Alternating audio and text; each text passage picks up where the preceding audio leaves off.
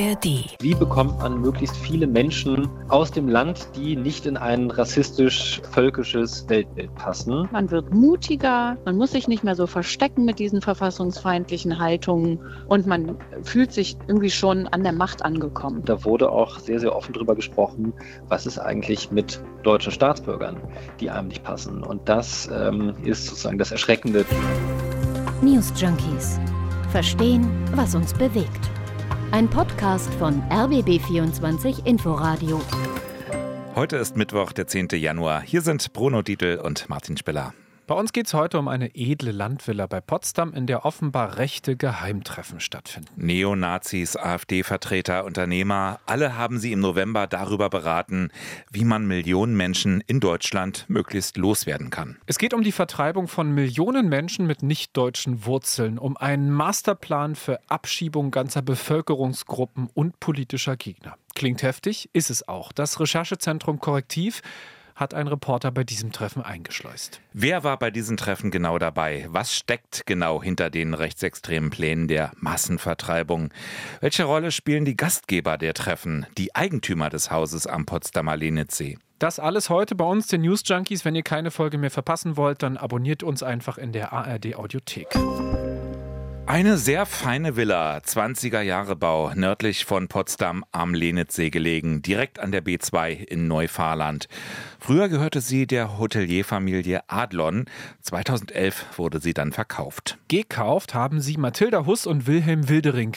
Sie Wissenschaftlerin, er Jurist. Viel Geld haben sie reingesteckt in den Umbau der denkmalgeschützten Villa wurden damals sogar für eine Fernsehserie dabei begleitet. Im Gästehaus am Lenitzsee kann man auch übernachten. Preise liegen bei 100 Euro pro Nacht aufwärts. Na, Geht ich glaube, die Zahlen brechen jetzt aber ein nach dieser Recherche, denn das Gästehaus am Lenitzsee ist und war offenbar Treffpunkt von Neonazis, AfD-Mitgliedern und anderen Akteuren der neurechten Szene. Die Zeit, die hat sich vor einer Weile schon mal angeschaut, wer da in den letzten Jahren so zu Gast war.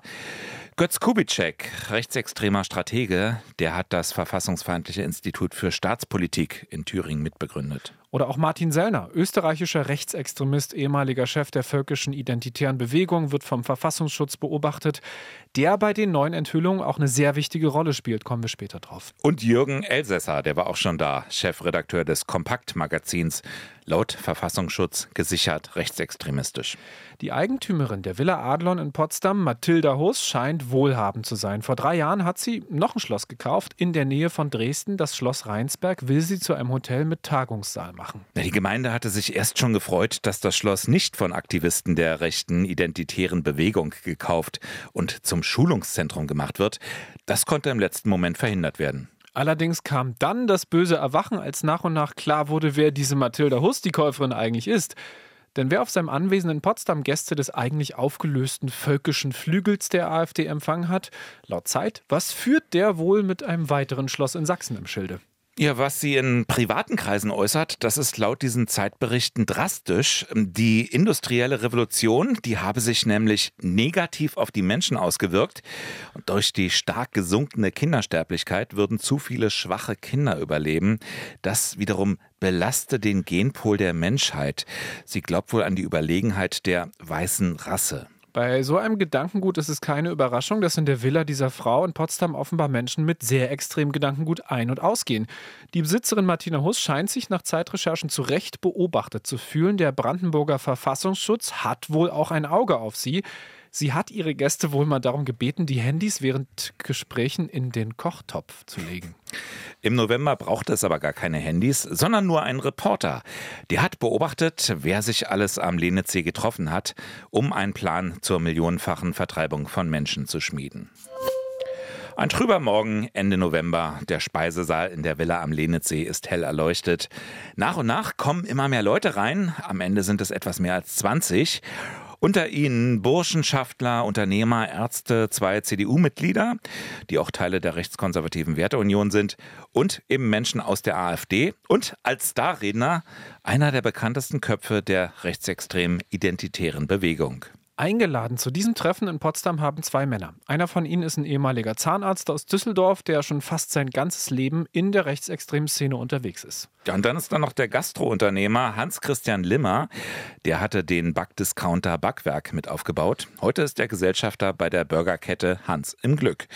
Er ist aber nicht vor Ort, sondern bleibt der reiche Mann im Hintergrund. Korrektiv gegenüber hat er sich auch von den Inhalten des Treffens distanziert.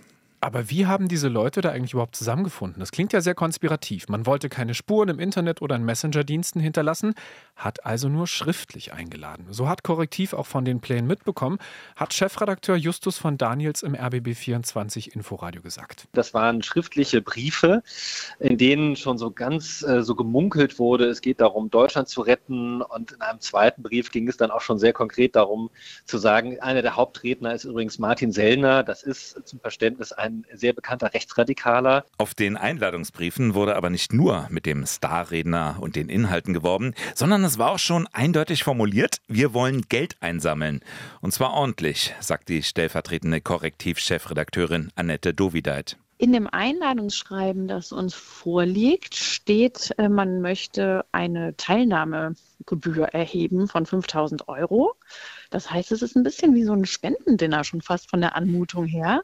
Ähm, allerdings haben die Veranstalter auf unsere Fragen hin gesagt, das sei keine verpflichtende Teilnahmegebühr gewesen, sondern eher so ein Vorschlag. Aber im Prinzip ist es so, dass man da Unternehmer auch versucht zu akquirieren mit viel Geld, die diese Ideen unterstützen und die sollen da einfach Geld spenden. Korrektiv hat für die Recherche einen Reporter vor Ort gehabt. Er hat unter anderem Namen, genau zu der Zeit in dem Hotel gewohnt, als das Treffen war. Er hat auch mit versteckter Kamera gedreht und sehr genau gesehen, wer wann an- und abgereist ist. Der bekannteste Gast des Treffens war und auch der wichtigste, wie wir später hören werden, wenn es darum geht, was da besprochen wurde, Martin Sellner aus Österreich. Der gilt als einer der einflussreichsten Rechtsextremen im deutschsprachigen Raum. Der war mal Kopf der identitären Bewegung.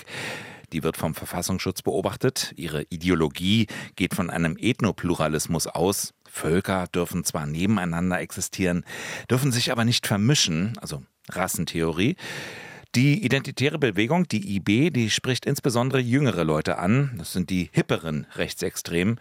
Martin Sellner, der ist ja selbst erst Mitte 30. Offiziell will die AfD mit solchen Leuten nichts zu tun haben. Aber warum waren dann bei dem Treffen gleich mehrere AfD-Politiker mit dabei? Unter anderem Roland Hartwig persönlicher Referent von Parteichefin Alice Weidel. Er gilt laut Insidern im Bundestag als inoffizieller Generalsekretär der Partei. Also ein sehr mächtiger Strippenzieher mit Einfluss bis in die Parteispitze. Und dann waren auch noch aktive AfD-Abgeordnete dabei. Gerrit Hui sitzt für die AfD im Bundestag. Ulrich Siegmund, Fraktionsvorsitzender der AfD in Sachsen-Anhalt. Dort gilt der Landesverband laut Verfassungsschutz als gesichert rechtsextremistisch. Die kürzeste Anfahrt hatte wahrscheinlich Tim Krause. Er ist Vorsitzender der AfD in Potsdam. Andere illustre Gäste dieser Veranstaltung, die Vorständin des CDU-nahen Vereins Deutsche Sprache, Silke Schröder, oder auch Alexander von Bismarck, ja, ein Bismarck-Nachfahre. Dann noch ein rechtsextremer Heilpraktiker, ein Esoteriker aus Kiel, ein IT-Unternehmer, ein Neurochirurg und ein verurteilter rechter Gewalttäter. Schon gruselig. Schauen wir jetzt mal auf das, was da besprochen wurde, auf die Inhalte. Das ist nämlich genauso brisant. Ja, im Kern wurde ein Konzept vorgestellt, wie man nämlich nach einer anvisierten Regierungsübernahme Menschen aus Deutschland vertreiben kann. Martin Sellner, der hat diesen Masterplan vorgestellt und der sieht die Remigration von Millionen von Menschen vor.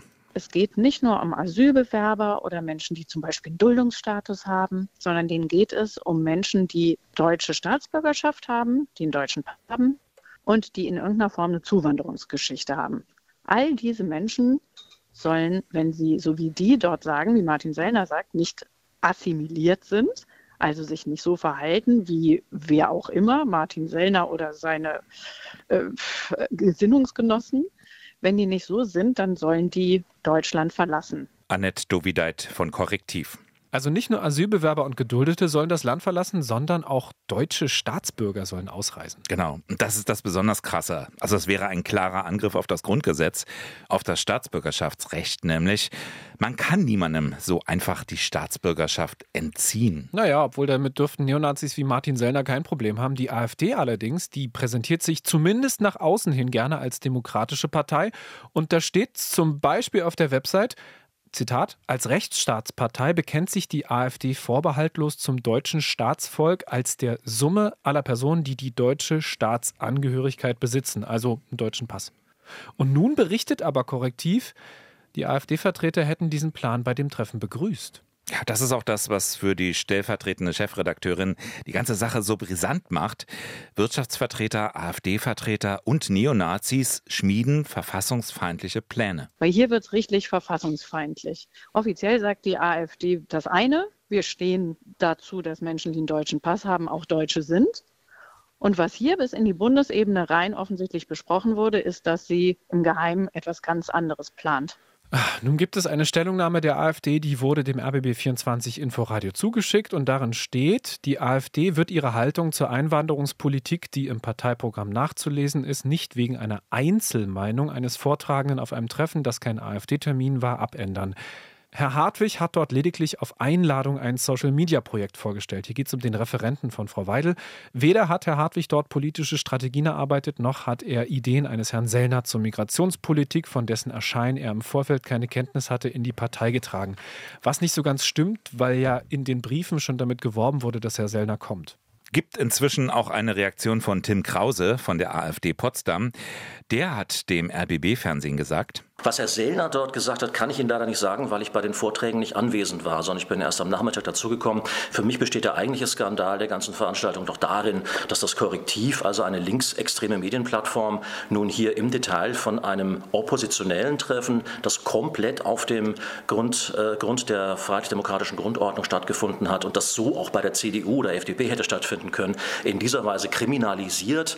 Und ähm, die Thesen, die dort diskutiert worden sind, haben sich alle komplett komplett auf dem äh, Boden des Rechtsstaates abgespielt. Ganz im Gegenteil, es wurde sogar noch immer wieder darauf verwiesen, dass rechtsstaatliche Methoden äh, und der Rechtsstaat als solcher äh, von entscheidender Bedeutung sind. Und irgendwas anderes habe ich da auch nicht gehört. Naja, aber Menschen mit deutschem Pass aus Deutschland zu vertreiben, ist nicht rechtsstaatlich und ich verstehe es nicht so ganz. Er war bei der Rede nicht dabei, aber es war alles, was er nicht gehört hat, auf der Basis der freiheitlich-demokratischen Grundordnung.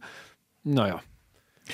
Wie genau diese Remigration vonstatten gehen soll, das soll laut Korrektiv ein Expertengremium noch klären, also den genauen Plan ausarbeiten. Dafür soll aber schon mal Werbung gemacht werden mit Hilfe einer Influencer-Agentur. Remigration sei nicht auf die Schnelle zu machen, dabei handle es sich um ein Jahrzehnteprojekt. Also die Menschen sollen nicht gewaltsam deportiert werden, aber weggeekelt. Genau, also die Atmosphäre soll so verändert werden, die Stimmung, dass Migranten das Land idealerweise selber verlassen, weil sie sich einfach nicht mehr wohlfühlen. Geredet wurde laut Korrektiv über maßgeschneiderte Gesetze, die den Anpassungsdruck erhöhen sollen. Der AfD-Fraktionsvorsitzende in Sachsen-Anhalt, Ulrich Siegmund, der war ja auch dabei, der soll zum Beispiel gefordert haben, das Straßenbild müsse sich ändern. Ausländische Restaurants unter Druck gesetzt werden. Die Rede ist immer von Remigration. Das ist so ein Schlagwort, das taucht ja in rechtsextremen Kreisen schon lange immer wieder auf. Was heißt das eigentlich? Das hat unsere Kollegin aus dem Hauptstadtstudio so zusammengefasst, Bianca Schwarz. Ja, Remigration klingt ja sehr wissenschaftlich. Es ist auch ein Begriff, der ursprünglich aus den Sozial- und Politikwissenschaften kommt. Ursprünglich, denn diesen Begriff haben die Rechtsextremen in den letzten Jahren für sich vereinnahmt. Also so wie sie ihn benutzen, hat er mit der Wissenschaft nichts mehr zu tun.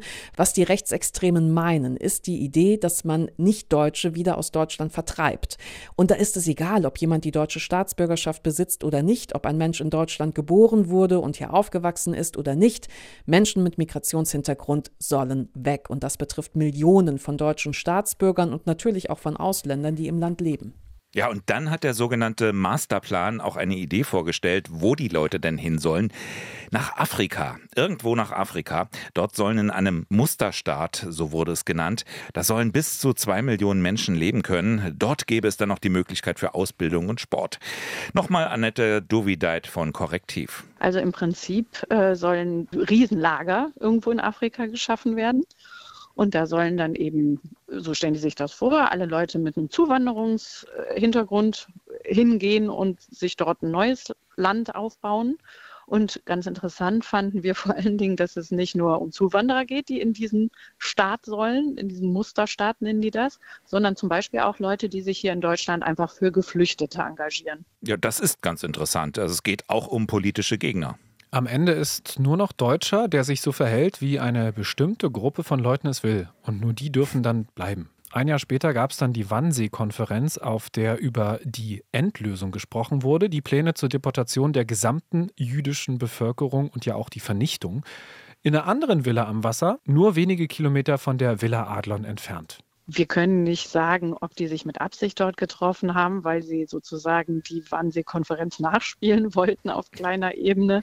Aber es hat man natürlich sofort im Kopf, die Lenitzsee-Konferenz. Annette Dovideit, die stellvertretende Korrektiv-Chefredakteurin, hat uns auch noch gesagt, sie vermutet, dass das im November nicht das einzige Treffen dieser Art war. Ja, Rechtsextreme fühlen sich offenbar gerade stark aufgrund der Umfrageergebnisse, aber auch der Stimmung, zum Beispiel in den sozialen Netzwerken. Dort verschiebt sich ja der Diskurs auch immer mehr, was dort gesagt wird, was inzwischen als Aussage akzeptiert und zugelassen wird. Ich habe auch den Eindruck, nachdem ich jetzt mit Politikern und wir mit Verfassungsrechtlern gesprochen haben, dass die immer mutiger werden, diese Verfassungsfeinde, wie auch immer sie geartet sind auch jetzt in diesem Fall, das war zwar ein Geheimtreffen, aber es war ja für uns relativ leicht davon zu erfahren. Und ähm, da hat mir zum Beispiel Marco Wanderwitz, der in der CDU ja versucht, das AfD-Verbotsverfahren voranzutreiben, der hat mir gesagt, er hat an verschiedenen Stellen das Gefühl, man wird mutiger, man muss sich nicht mehr so verstecken mit diesen verfassungsfeindlichen Haltungen und man fühlt sich irgendwie schon an der Macht angekommen. Auf jeden Fall könnte diese Recherche, sagt Annette Dovideit, jetzt der Diskussion um ein AfD-Verbot neues Futter geben. Ob sich allerdings was an der Zustimmung zur AfD ändert, da muss man ja fast skeptisch sein. Ja, eigentlich müsste ja das Entsetzen groß sein, aber man hat irgendwie das Gefühl, es gibt tatsächlich eine Form von Abstumpfung. Na, und mein Eindruck ist auch so ein bisschen, dass je öfter man über diese perfiden Pläne spricht, desto mehr gewöhnt man sich dran und das darf ja eigentlich gar nicht sein. Immerhin Linken-Chefin Janine Wissler fordert von der CDU nach den Enthüllungen von Korrektiv einen Unvereinbarkeitsbeschluss auch zur rechtskonservativen Werteunion. Da gab es ja Mitglieder, die da teilgenommen haben bei diesen Treffen. Es sei an der Zeit, sich klar von der Werteunion abzugrenzen, die praktisch als als Bindeglied zwischen AfD und CDU fungiert, hat Wissler gesagt. Die ganze Recherche von Korrektiv übrigens, die sehr ausführlich ist, könnt ihr nachlesen, haben wir euch in die Shownotes gepackt. Das war's für heute. Danke fürs Zuhören. Danke für euer Abo in der ARD Audiothek. Bruno Diedl und ich, wir sind auch morgen wieder für euch am Start. Und wenn ihr noch eine Hörempfehlung braucht für die Zeit nach den News Junkies und falls euch Buchempfehlungen interessieren und ihr wissen wollt, wo bekannte deutsche Schriftstellerinnen und Schriftsteller ihre Inspiration herbekommen, dann ist Orte und Worte der richtige Podcast für euch.